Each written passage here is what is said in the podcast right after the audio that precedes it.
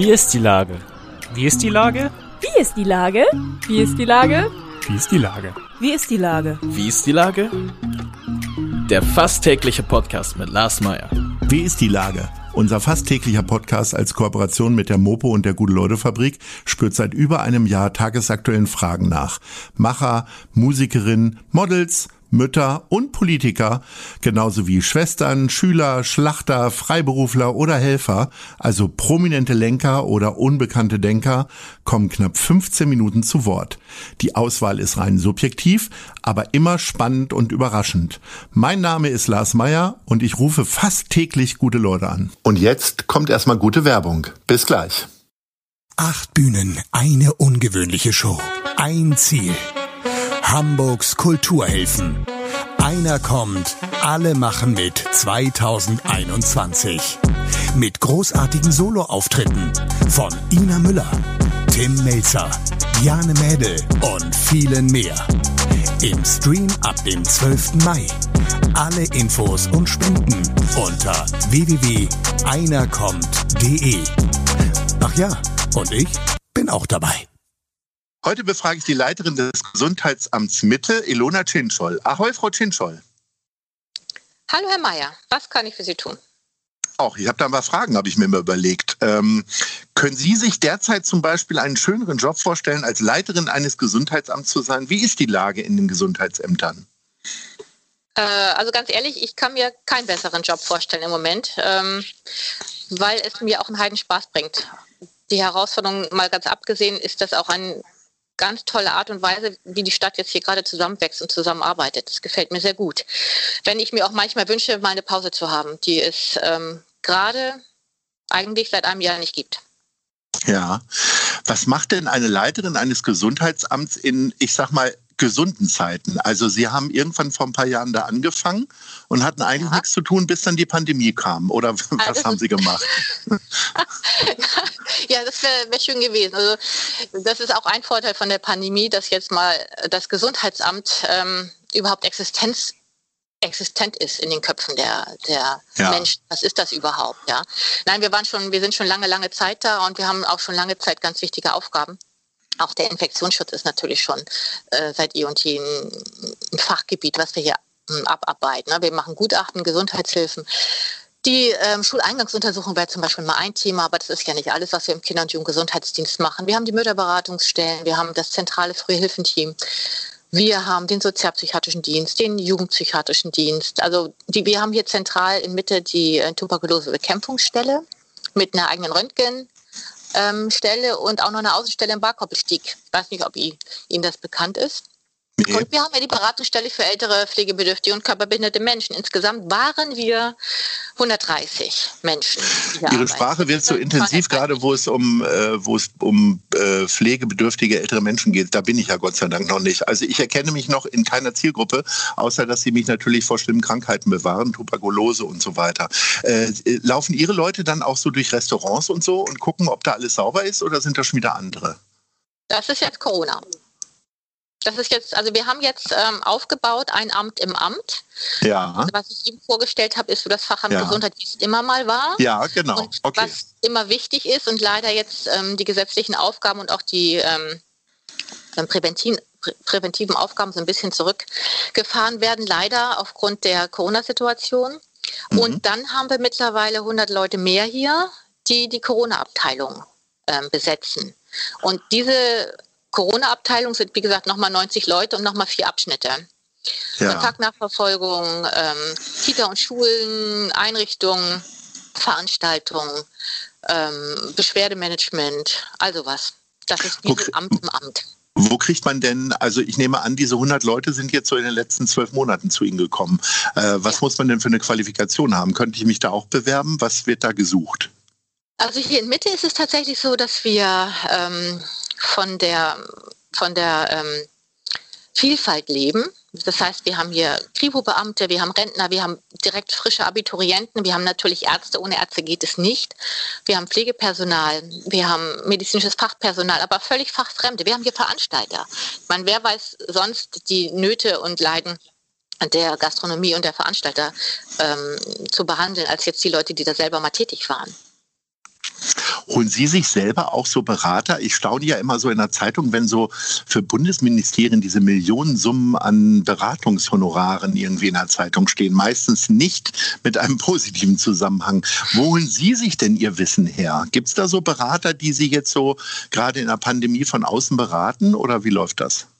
Nee, haben wir nicht. Aber wir haben ein hervorragendes Bezirksamt mit ähm, vielen verschiedenen Fachexpertisen. Mich hat zum Beispiel gerade am Anfang hier ähm, der stellvertretende Leiter vom Fachamt Management des öffentlichen Raums begleitet. Der hat, eine, der hat eine ganz andere Art, an die Sachen ranzugehen, an strategischen Sachen ranzugehen. Ich habe jetzt Verwaltungsleitung dazu bekommen. Wir sind ja so ein bisschen ähm, eingestampft worden, sage ich mal so, mit Personal. Das heißt, ich hatte keine Verwaltung die hier irgendwie mit der Ressourcensteuerung oder ähm, das Personal mit einstellt, mit, mit ähm, Einstellungsuntersuchungen, sage ich schon, Einstellungsgespräche führt.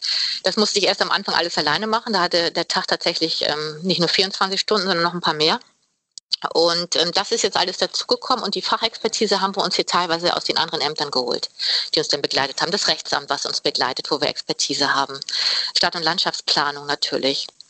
Ähm, was haben wir hier noch? Ressourcensteuerung habe ich genannt, Personalservice, die ähm, natürlich große Expertise haben in, in den Einstellungen und ähm, den Federführer haben wir auch oft mitgenommen da. Also wir haben jetzt sieben Bezirksämter, sieben Gesundheitsämter und einen, der dann äh, mit der Sozialbehörde auch viel im Kontakt ist und uns eigentlich auch vertritt, uns alle sieben Gesundheitsämter. Nun ist Mitte das größte Gesundheitsamt, aber deswegen muss man nicht gleich Federführer sein. Ja. Sagt dir gerade gar nichts, ne? Man liest ja, nee, aber man liest ja von den, tatsächlich, äh, äh, man liest ja von den Gesundheitsämtern jetzt immer, weil sie ja die Inzidenzzahlen weitergeben, die dann quasi ja von der Gesundheitsbehörde bekannt gegeben werden. Wie ist denn so der Lauf der Zahlen und der Fakten? Also, man kann, glaube ich, abends, äh, das Hamburg-Journal sind so die ersten, die, glaube ich, die aktuellen Zahlen immer nennen. Äh, und dann natürlich auch die Tageszeitung äh, auf mopo.de und so weiter. Ähm, aber bis wann werden die Zahlen denn gemessen? Messen und wo wandern die dann hin und werden dann zusammengefasst und bewertet? Das könnte ich jetzt eine halbe Stunde referieren. Also es, wir haben, wir sammeln natürlich. Vielleicht kriegen Sie das in zwei Minuten hin. also wir haben natürlich eine Software, wo wir alle äh, Fälle eingeben müssen. Da muss man auch unterscheiden zwischen die, den Menschen, die PCR-positiv sind und die jetzt einen positiven Schnelltest haben. Das ist ja nicht mhm. gleich ein und dasselbe. Das mhm. heißt, die wirklich PCR-positiven Menschen, die also gesichert ähm, die Erkrankung haben, werden über eine Software äh, eingegeben. Und da gibt es eine Schnittstelle zu unserem Hygieneinstitut und die wiederum haben eine Schnittstelle zum RKI. Und dort, und die haben auch als erstes die Zahlen, ähm, werden die dann ähm, ausgewertet. Und äh, wann, wann geben Sie Ihre Zahlen weiter oder wann geben Sie die ein? Ist das ein fließender Prozess? Und die können tatsächlich um 18 Uhr reingucken und das ist dann der Ist-Zustand. Das ist jetzt nicht wirklich erst gesammelt und dann zusammengefügt. Das ist ein fließender Prozess und um 18 Uhr oder wann auch immer ist irgendwie die Linie dann überschritten. Genau, und jeden Morgen um 9 Uhr kriegen wir dann die Inzidenz vom letzten Tag. Ist denn das Gesundheitsamt wirklich gesund oder haben Sie selber auch schon Corona-Fälle gehabt in der Behörde? Hatten wir auch und das ist die, tatsächlich die größte Herausforderung. Wir können uns das überhaupt nicht leisten, auch nur auf einen Menschen zu verzichten hier. Das heißt, ganz hohe Priorität hat tatsächlich, dass das Kernteam, also dass hier äh, das ganze Gesundheitsamt gesund bleibt. Ist das eine versteckte Forderung an den Bezirksamtsleiter oder vielleicht sogar an den Bürgermeister, mal mehr Kohle rauszutun für die Organisation der Gesundheitsämter? Also was die Testung angeht, jetzt nicht, weil mhm. wir leben hier unser Hygienekonzept und damit leben wir gut. Nichtsdestotrotz ist es immer möglich, dass sich jemand von außen ansteckt, aber wir arbeiten hier so, dass eine Ansteckung innerhalb des Gesundheitsamtes eigentlich so gut wie unmöglich ist das ist ja jetzt ihr Alltag, den ganzen Tag Corona, ne? Also und dann auch immer sehr vorbildlich sein. Also gerade als Mitarbeiter und Leiterin eines Gesundheitsamts äh, will man ja nicht ohne Mundschutz in einem geschlossenen Raum entdeckt werden oder äh, gar mit zu vielen Leuten irgendwie zu Hause. Ähm, wie können Sie denn jetzt mal loslassen eigentlich? Wie entspannen Sie? Äh, schwierig wirklich schwierig, teilweise gar nicht. Also ohne Tapetenwechsel, deswegen bin ich auch so traurig, dass man nicht reisen kann. Ich meine, bin auch nur ein Mensch, ne? Ja. Mir gehen meine eigenen vier Wände auch tierisch auf den, auf den Keks. ähm, und was wir auch merken oder was ich auch merke, ich habe ja auch Familie, dass es an keinem spurlos vorbeigeht. Es ist jetzt auch nicht nur Corona, wir merken auch außerhalb von Corona in diesen anderen Abteilungen, die ich vorhin genannt habe, dass hier die Kriseninterventionen äh, tatsächlich steigen. Auch ähm, von Bevölkerungsgruppen, die wir vorher im ÖGD so nicht versorgt haben oder gesehen haben. Ne? Existenzbedrohung, Insolvenzen, Arbeitsverlust, das macht die Leute einfach fertig und die Angst ist groß. Also auch bei den Jugendlichen, die stehen da jetzt mit 16, die wissen ja nicht, dass es in zwei Jahren vielleicht trotzdem noch ein Leben gibt. Die stehen da jetzt und sehen sich um, um, um ihr Leben in Anführungsstrichen betrogen. Das mag jetzt jammern auf hohem Niveau sein, aber die vereinsamen schon das ist schon, die sind schon allein. Das ist nicht zu unterschätzen. Da kann ich auch die Lehrer verstehen, die dann sagen, wir müssen die Schulen öffnen. Wenn ich jetzt als Medizinerin ähm, das sehe, denke ich, macht bloß die Schulen dicht. Ja, ich habe so viel zu tun, ich brauche nicht noch die ganzen Kinder, die positiv werden. Andererseits sehe ich aber wirklich ähm, zu Hause, dass, dass das für die ganz, ganz schwer ist. Wird da möglicherweise viel zu wenig Hilfe angeboten, was so Psychologie und so weiter angeht? Also ich ähm, habe mir ja schon am Anfang der Pandemie überlegt, okay, ich wohne recht komfortabel. Äh, ich sag mal, äh, es gibt Stadtteile, da sind so äh, äh, Wohnungen mit fünf, sechs, sieben Bewohnern irgendwie relativ normal. Und ich spreche jetzt nicht von Pöseldorf in großen Häusern, sondern auf 80, 90 Quadratmeter wahrscheinlich oder noch weniger. Ne? Gibt es da genügend Leute, die sich um sowas sorgen? Also wahrscheinlich ja nicht bei Ihnen im Sorgen ja. Ne? Sorgen ja. Ich glaube, dass, dass wir die Spätfolgen unterschätzen. Ich glaube, dass ähm, das, was wir denen jetzt antun oder was jetzt auf uns zukommt, dass gerade die Kinder davon noch lange was haben. Also was wir hier merken, ist, dass wir auch Kriseninterventionen bei Kindern und Jugendlichen, dass die deutlich zunehmen. Das ist erschreckend. Also wenn wir fünfmal im Monat losgelaufen sind, ist das jetzt zehnmal in der Woche. Und wahrscheinlich steigend, ne? Und steigend, ja.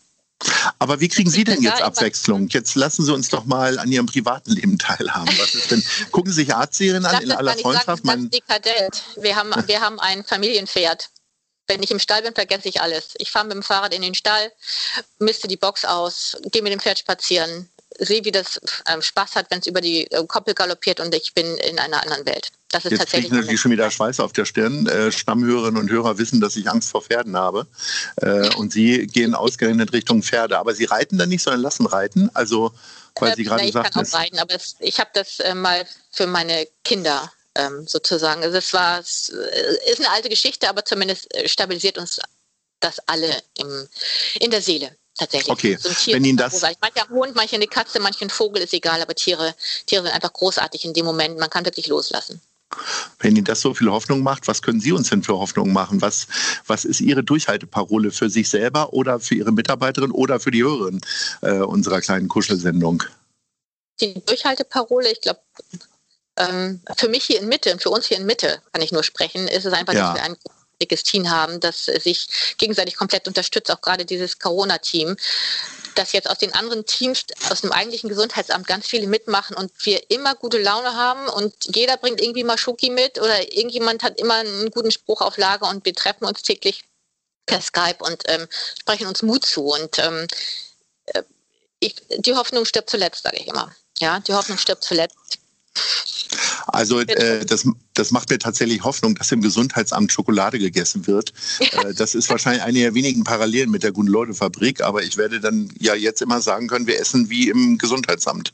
Mitte ja, das ist aber auch eine, eine, schwere Spätfolge. Ne? Also ich glaube, wir nehmen alle im letzten Jahr alle zugenommen. Das ist ganz furchtbar. Ich vermisse auch den Sport. Also ähm, ich, ich kann, wie gesagt, gehe bei allen mit. Ich finde das auch nicht mehr lustig. Ich vermisse mein Fitnessstudio. Ich vermisse all das, was man sonst gemacht hat und jetzt nicht machen machen kann.